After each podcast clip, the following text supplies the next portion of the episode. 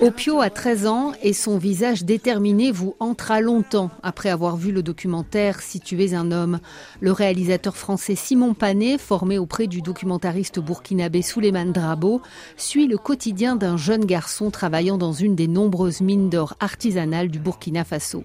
Alors la mine, il faut comprendre, c'est un petit peu comme une espèce d'immense champ de bataille avec euh, des centaines et des centaines de puits dans le sol. Il n'y a pas de végétation, c'est très aride. Il y a des tentes euh, faites de, briques et de brocs un petit peu partout. Il y a des centaines d'équipes qui travaillent à chercher de l'or. Il y a beaucoup d'enfants aussi. Alors c'est des puits qui peuvent aller jusqu'à 200 mètres de profondeur. Le, puits qui est dans le film, dans lequel descend Opio, fait plus de 200 mètres. C'est très petit, c'est très étroit, il y a de la boue, on respire mal. Alors il y a des accidents, on pense forcément aux éboulements en premier lieu, mais c'est pas la seule cause de mortalité. En réalité, sur la mine, la première cause de mortalité, elle est beaucoup plus silencieuse, c'est le mercure, c'est la poussière. Opio rêve d'école pour apprendre la soudure et monter un atelier.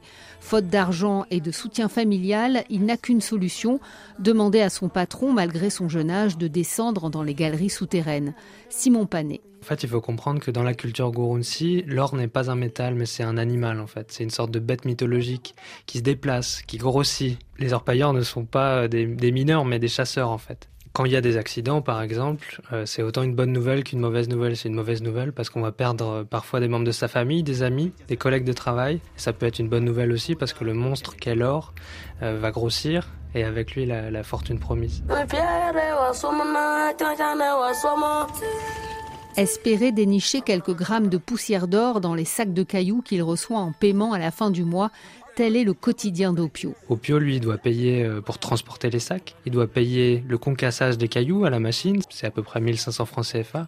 Il doit payer le mercure. Il doit payer avant de savoir s'il y aura de l'or dans ces cailloux. C'est un travail de forçat. Et la filière de l'or, aujourd'hui, en l'état, il n'y a pas de traçabilité. C'est-à-dire que tout l'or du monde, presque, est envoyé à Dubaï. On en fait des lingots et on les réexporte ailleurs.